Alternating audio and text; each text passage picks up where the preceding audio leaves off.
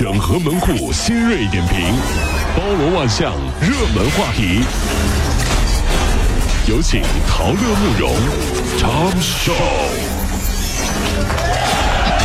整合最近城所有的网络热点，关注上班路上朋友们的欢乐心情。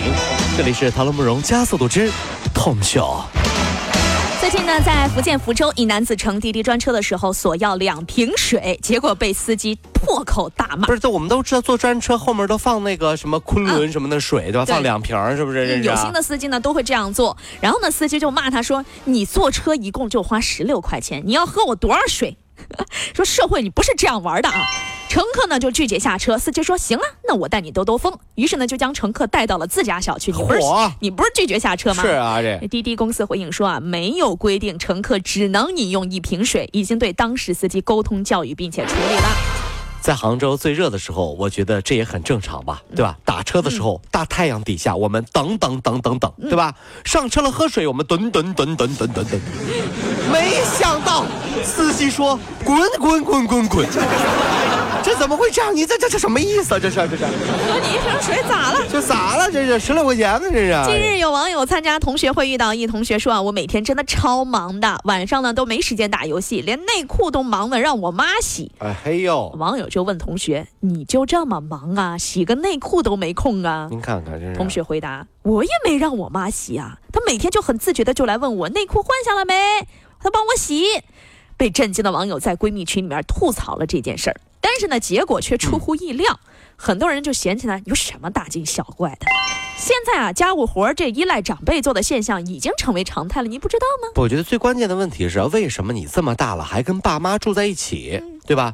因为啊，很多咱们就是八零后、九零后都希望不跟爸妈一块住，因为一起住啊，真不能怪爸妈。这家长会觉得你还是孩子因为你和小学、初中、高中生活的国格局啊没有发生任何改变，嗯对你永远都是在他身边，永远都是孩子呀。小学的时候帮你洗内裤，对吧？嗯，长大了为什么不能洗呢？你永远是我孩子。无法辩驳呀。是别的不说了，只希望啊，现在你妈妈帮你洗内裤，等你爸妈老了，你别惹他们哭啊，这就行，这够了就啊，这是。杭州的某公园附近有姑娘夜班回家啊，路上这手机被一个上身赤膊、有纹身的男子给抢走了。哦，嗯，警方呢一路排查之后，就在附近工地宿舍里面发现了这个作案男子。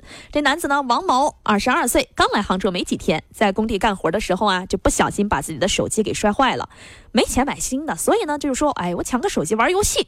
结果呢，在案发当天，他就一路尾随那个女孩子，最终一把把手机给夺下来，一路狂奔跑回了宿舍。结果就是因为身上的纹身被抓获，没有啊，没有，就是只是说问一个人如果没有手机有多难过，嗯我觉得这个问题本身呢就是错误的。你知道吗？嗯因为答案是，如果没有手机，不是多难过，是日子没法过。这已经不是难过能够形容的了。这是真是啊。近日，大连十六岁的小兵患上了糖尿病，血糖的上呃血糖呢是上限值的五倍还要多。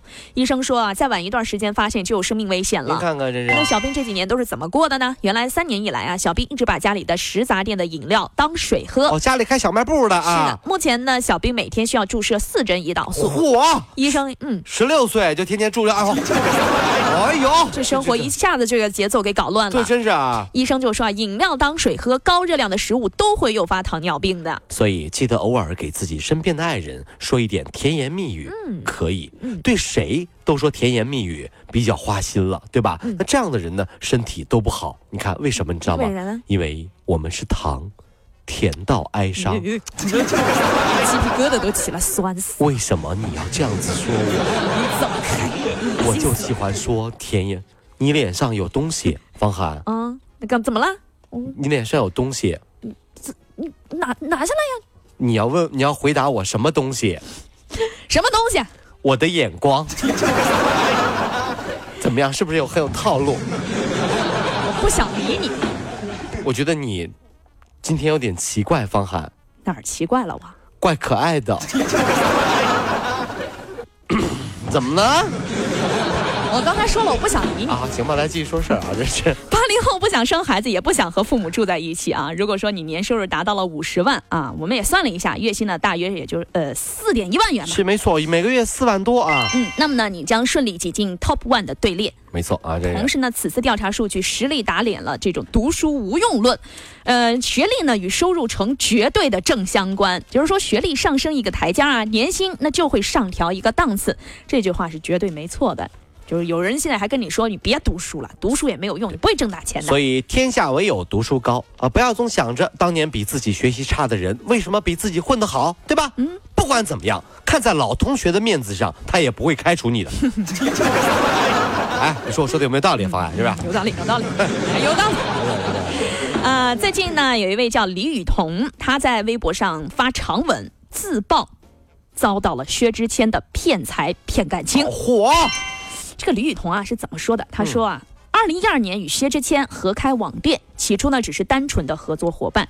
嗯，有一天呢，薛之谦就来和他表白了，说呢已经爱上他了。哎呦呦！但是因为高磊鑫已经怀了他的孩子，不能跟他在一起。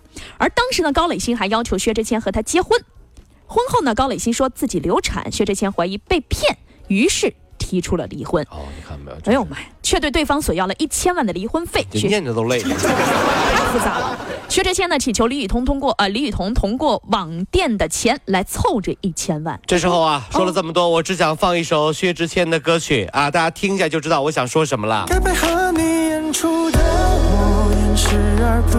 你们都是演员，知道吗？演员。但是有的时候我会发现，你可能不只是演员，还是丑八怪，还是丑八怪。行吧，行吧，行吧啊！很多朋友都说薛之谦这一次人设崩塌了，是。但是我只想说，不管怎么样，还是要说人家努力上来不容易啊！大家这个口下留德，但是。如果真的是骗财骗色的话，我只能说是不是有点过分了啊？最近作妖作的有点多。行吧，早高峰上班路上，各位兄弟姐妹们，这事儿你怎么看？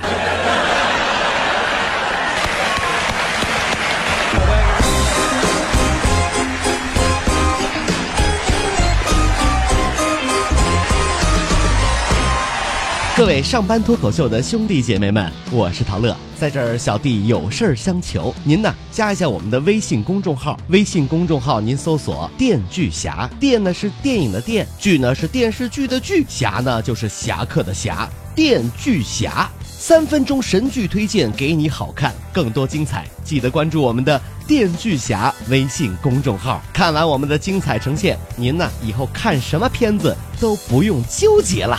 也麻烦各位帮我们多做宣传，在这儿谢谢您了。